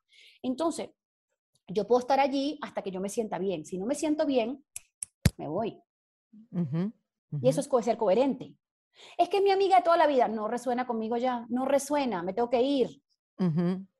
Eso es importante. Eso de poner límites. Sí, para mí misma, no quiero estar con gente que no resuena conmigo, que no me hace sentir bien. ¿Y por qué lo debería hacer? Tu conciencia sabe eso, tu conciencia sabe quién te miente. Uno sabe quién le miente a uno, aunque uno no lo quiera escuchar, pero uno sabe. Totalmente, totalmente. Entonces, el amor es renunciar al juicio, em, renunciar al ego, renunciar a la mente, entrar en el sentir. Eso es entrar en el amor, en un nivel de conciencia alto. Amor, mm. alegría. La alegría está por encima del amor en vibración. Imagínate. Imagínate. Por eso que tu vibración, tu programa vibra tan alto, porque es alegría, es humor, es... Sí, pero bueno, pensaría primero que vendría la alegría y después eso te lleva el amor. O sea, no sabía que venía uno primero, otro después. La alegría, la alegría vibra más alto. Ahora, eh, si podríamos resumir, Cris, eh, ¿cuáles son esas herramientas para poder salir de un estado de conciencia bajo, menos así como ah, eh, eh, de forma genérica. ¿Qué podríamos hacer? Algo que, se nos quede práctico para, para, comenzar mm, a, a, hacerlo en este fin de año, entrar al próximo año con una mejor. Ya les dimos herramientas de cómo salir de cada nivel de, cada conciencia. Sí. Ahora, vamos a hacer las generales. Uno, observar tus pensamientos. Okay siempre. ¿Qué estoy pensando? ¿Qué piensa? Hay un actor que es el alma y hay un personaje que es la identidad. ¿Qué está pensando Cristina? ¿Qué está pensando Erika? ¿Qué estoy pensando? Autoobservación, autoindagación. Cuando no me siento bien, observo el pensamiento. ¿Qué me está haciendo sentir mal? Esa es una manera de detener ahí ¡pum! el pensamiento. Muy bien. Me observo. Me perdono. Vayan al capítulo del año pasado, de Erika y mío. Me perdono acepto que este pensamiento no es amoroso, me doy cuenta, es un error, escojo de nuevo un pensamiento más amoroso, más consciente, si no lo sé, le pido a Padre que me, a Dios que me, que me ilumine para tener otra manera de ver esto. Y cuando llegue la nueva manera, no es que me voy a resistir, no es que no, no, no, es que él es un mentiroso. No, vamos a ver los otros aspectos de ese ser humano, ¿ok? El no juicio, no juzgar, porque el juicio nos baja la vibración emocional. Y nos baja la conciencia de que en realidad somos los responsables de nuestra propia vida. Así. Si juzgamos al otro, no nos estamos haciendo responsables. Así. Otro, no elegir de nuevo. Cada vez que estoy frente a una situación, elijo de nuevo qué quiero hacer con esto. ¿Cómo quiero ver esto? Y esto lo pueden poner en práctica con cualquier cosa. ¿Cómo quiero ver la situación? ¿Cómo quiero ver a la persona? ¿Cómo quiero ver a la situación? ¿Cómo quiero verme a mí mismo en esta situación? ¿Cómo quiero ver al otro?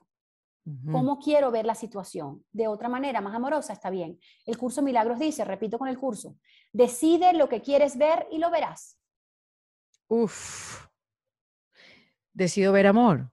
Decido ver amor. Decir? Decido ver amor y en tus ojos van a empezar a buscar el amor en la situación. Y la, parte bondadosa, la parte buena, la parte positiva, la parte de aprendizaje. No me voy a caer en lo que es malo, en lo malo, en la carencia, no, me pongo en el amor. Eso es elegir de nuevo. Después viene el desapego al contenido de la mente. Suena fácil, pero no.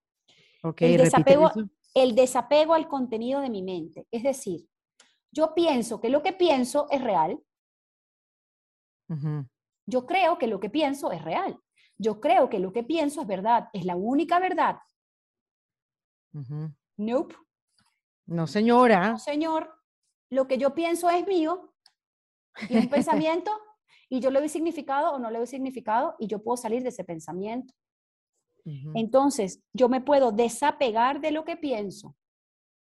Acuérdate, pensamos 60 mil pensamientos al día, de los cuales 90% se repite al día siguiente, pero, ojo, el 1% de ese ruido mental, solamente el 1% es la mente. El 99% hay quietud y hay silencio.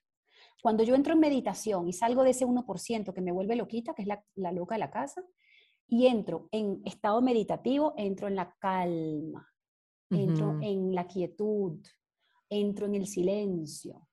Entonces, esto me lleva a meditar, a orar, a, a contemplar, eh, o sea, bajar las revoluciones de la mente para entrar en ese 99%. Es como que nosotros somos la gotica a la ola del mar y el mar abajo no se mueve y es profundo. Y estoy arriba yo en el rollo, en el problema, y abajo está la profundidad de la respuesta. Entonces, cuando yo empiezo a meditar, empiezo a orar, empiezo a respirar, empiezo a poner mi mente en silencio, empiezo a entrar en esa calma. Y ahí está la respuesta de mi corazón. Ahí está toda la información del campo de la conciencia. Ahí está todo. ¿Hago esto o no lo hago? Sí. ¿Me da paz? Lo hago. ¿No me da paz? No lo hago. ¿No hacer nada que no te dé paz? Sí. Hasta, ¿me tomo el café o me tomo el chocolate? No sé, entonces no me tomo ninguno. Voy al campo, voy a la playa, no sé, entonces no voy a ninguno. No quiero ir a ninguno. Bueno, ¿cuáles son las creencias o las memorias que tengo que me impiden ir a la playa o me impiden ir al, campo? ¿Me ahogué de chiquita en una playa o me ahogué o me comió un oso, no sé, en una finca? O sea, ¿qué me está paralizando a mí? Hay que sanar las cosas para poder empezar a tomar decisiones. Pero tengo que darme cuenta, Eri, que me tengo que desapegar de mi verdad. No es mi verdad, es mía, es la, no es la verdad, es mi verdad. Ay, esto, no, esto lo hemos repetido tantas veces, me parece tan necesario. No, sí, a mí también. Es que la gente no termina de entender, pero bueno. No, y uno mismo, pues que ya tú tienes la información y, hay que repetirlo y hay que volverlo a decir. Sí, pero, y tienes que verlo desde diferentes puntos de vista y hay que explicarlo desde la ciencia para que le gusta la ciencia y le gustan los resultados de la verdad. Desde lo holístico, desde el curso de milagros, desde la psicología, desde, o sea, desde tantos puntos de vista. Porque eh, de esa manera es la única manera de vivir con paz. O sea, no es mi verdad, es lo que me hace sentir lo que yo me estoy diciendo. Y no hay nada verdadero ni nada falso, no hay nada bueno ni nada malo, simplemente hay el amor. O sea, el amor es la única energía real, todo lo demás son ilusiones y eh, conflictos que me genera el ego en mi mente. O estoy en la mente, estoy en el alma, ¿no? Mm. Eh, entonces, el desapego a la mente hace que yo me dé cuenta que yo soy un ser, que soy un ser, que soy espíritu, que no soy un cuerpo. Y entonces, desde, desde esa realidad, yo digo, ah, yo puedo crear otro personaje, un personaje que no sufra, que no tenga esta telenovelita, que no tenga este drama. Un personaje que viva o, decida otras experiencias más amorosas y más, más felices, ¿no? Entonces, tú no estás condenado a vivir esa vida que tú elegiste, tú puedes elegir de nuevo.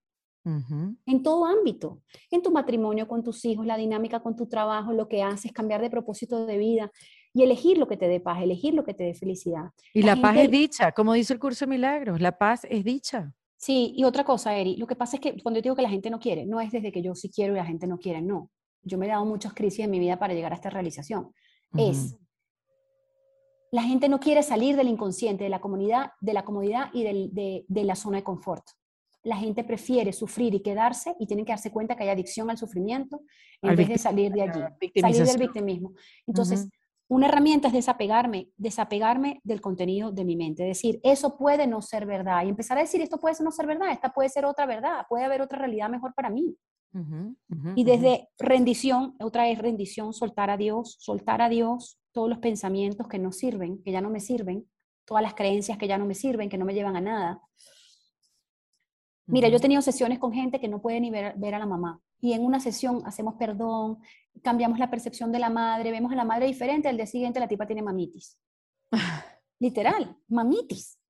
Porque cambia de un día para otro la sensación con la mamá. Entonces la, tipa ahora quiere estar todo el día con la mamá. La mamá que no, no tuvo por 20 años, ahora la quiere tener. Porque, porque hay un cambio. Hay gente que no le hablaba 10 años al esposo, hicieron un trabajo del perdón, hicieron un trabajo de toma de conciencia y ya le hablan, ya el Señor, ya se comunican en tres días desde que hicimos la terapia. O sea, los milagros ocurren muy rápido. No tiene que pasar años y años de terapia para yo entender esto. Son darse cuenta, es darse cuenta. Entonces, el otro, el otro elemento, otra herramienta es la aceptación, lo que hablábamos, aceptar mi realidad para poderla transformar. Si yo no observo mi realidad y qué me está generando conflicto, no lo puedo cambiar. ¿Sí? Sí, eso lo entiendo perfecto. Y yo diría meditación y contemplación, que son unas herramientas maravillosas para calmar la mente y observar los pensamientos. Eso, eso para mí es como...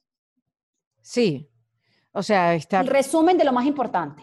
Exactamente, exactamente. Así que si quieren hacer, eh, volverlos a escuchar, ya saben que tienen que echar para atrás, escribirlos y empezarlos a practicar. De nada vale que los escribamos, de nada vale que escuchemos el podcast 20 veces, de nada vale este, repetirlo. la tarea, hay que hacer la hay tarea. que hacer la tarea, hay que hacer el trabajo. Yo creo que ese también es el mensaje. Y a veces también uno le puede decir a Dios, Dios, Espíritu Santo, Padre, a quien ustedes le hablen, Elimina y sana la resistencia que hay en mí de sanar, porque tenemos mucha resistencia.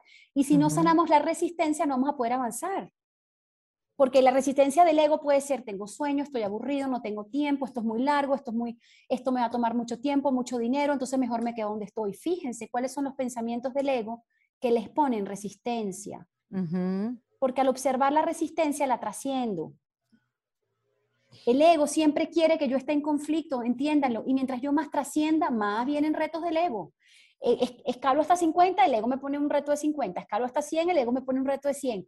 O sea, el ego me va a poner, me va a atacar para que yo deje de trascender. Eso tienen que entenderlo. Miren, yo les voy a decir una cosa, se nos está acabando el tiempo porque obviamente, eh, si ustedes quieren seguir aprendiendo, por favor sigan a Chris Orgi en, en, su cuenta de Instagram. Ella, como bien ya dijo, hace charlas, hace clases para seguir abriendo conciencia, seguir abriendo Talleres, exacto, para, para abrir las oraciones y para que nos podamos ver a nosotros mismos y empezar a tomar esas decisiones y elegir todos los días, pero con herramientas un poco más eh, dedicadas a ciertos temas específicamente. Así que la invitación es que vayan, tu cuenta de Instagram, Cris. Sí, cristina.sorgi. Cristina.sorgi. Vayan a escuchar el episodio del año pasado del perdón, que fue el último kit de emergencia del año pasado, muy, muy lindo. Y antes de despedir, Cris, te quiero mm, te quiero preguntar, yo no sé, tú viste que hay como palabras que definen los años, ¿no? Uno fue el 2020, fue la reinvención, el 2021, no sé cuál, cuál sería, desmadre en mi caso. no, no, mentira, no voy a ser así. Este, pero sí.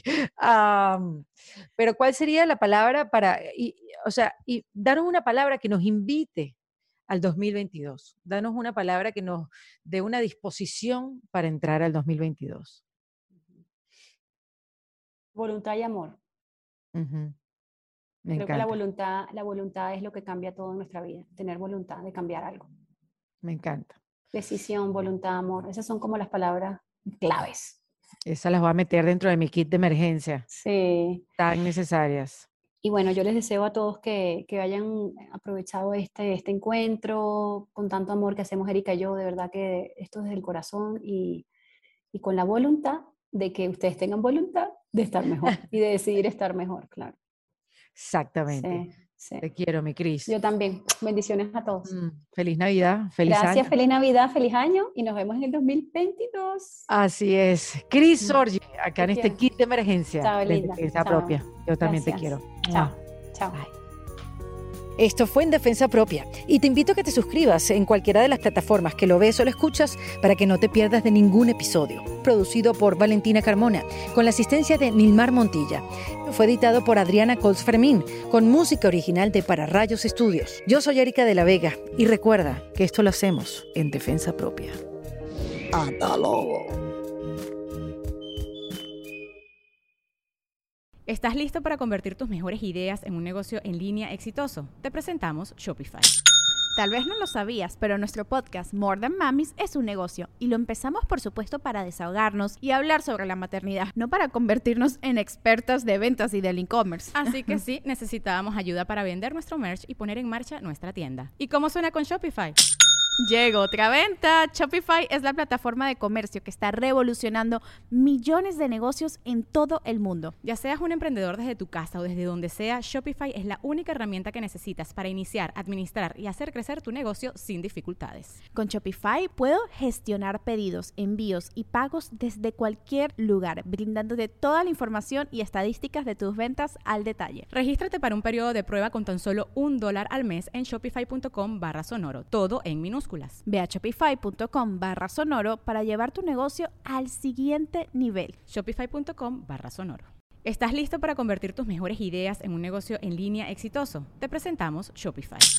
Tal vez no lo sabías, pero nuestro podcast More Than Mamis es un negocio y lo empezamos por supuesto para desahogarnos y hablar sobre la maternidad, no para convertirnos en expertas de ventas y del e-commerce. Así que sí, necesitábamos ayuda para vender nuestro merch y poner en marcha nuestra tienda. ¿Y cómo suena con Shopify? Llegó otra venta. Shopify es la plataforma de comercio que está revolucionando millones de negocios en todo el mundo. Ya seas un emprendedor desde tu casa o desde donde sea, Shopify es la única herramienta que necesitas para iniciar, administrar y hacer crecer tu negocio sin dificultades. Con Shopify puedo gestionar pedidos, envíos y pagos desde cualquier lugar, brindándote toda la información y estadísticas de tus ventas al detalle. Regístrate para un periodo de prueba con tan solo un dólar al mes en shopify.com barra sonoro, todo en minúsculas Ve a shopify.com barra sonoro para llevar tu negocio al siguiente nivel. Shopify.com barra sonoro. Judy was boring. Hello. Then Judy discovered chumbacasino.com. It's my little escape. Now Judy's the life of the party. Oh, baby, Mama's bringing home the bacon. Whoa. Take it easy, Judy. The Chumba life is for everybody. So go to ChumbaCasino.com and play over 100 casino style games. Join today and play for free for your chance to redeem some serious prizes. ChumbaCasino.com. No purchase necessary. Void where prohibited by law. 18 plus terms and conditions apply. See website for details.